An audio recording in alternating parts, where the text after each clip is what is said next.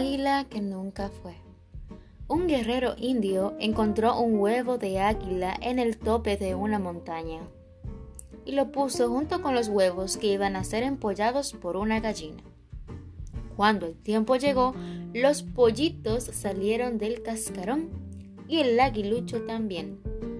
Después de un tiempo, aprendió a cacarear, al escarbar la tierra a buscar lombrices y a subir a las ramas más bajas de los árboles, exactamente como todas las gallinas.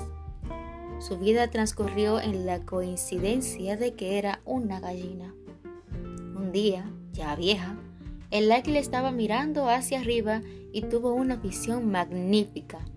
Un pájaro majestuoso volaba en el cielo abierto como si no necesitase hacer el más mínimo esfuerzo.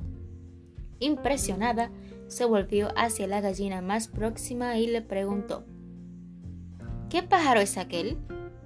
La gallina miró hacia arriba y respondió, Ah, es el águila dorada, reina de los cielos, pero no pienses en ella, tú y yo somos de aquí abajo. El águila no miró hacia arriba nunca más y murió en la conciencia de que era una gallina.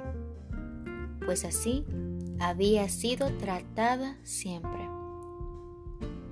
¿Qué tal si trata de descubrir su águila interior? Esta historia ha sido tomada gracias a la colección La culpa es de la vaca.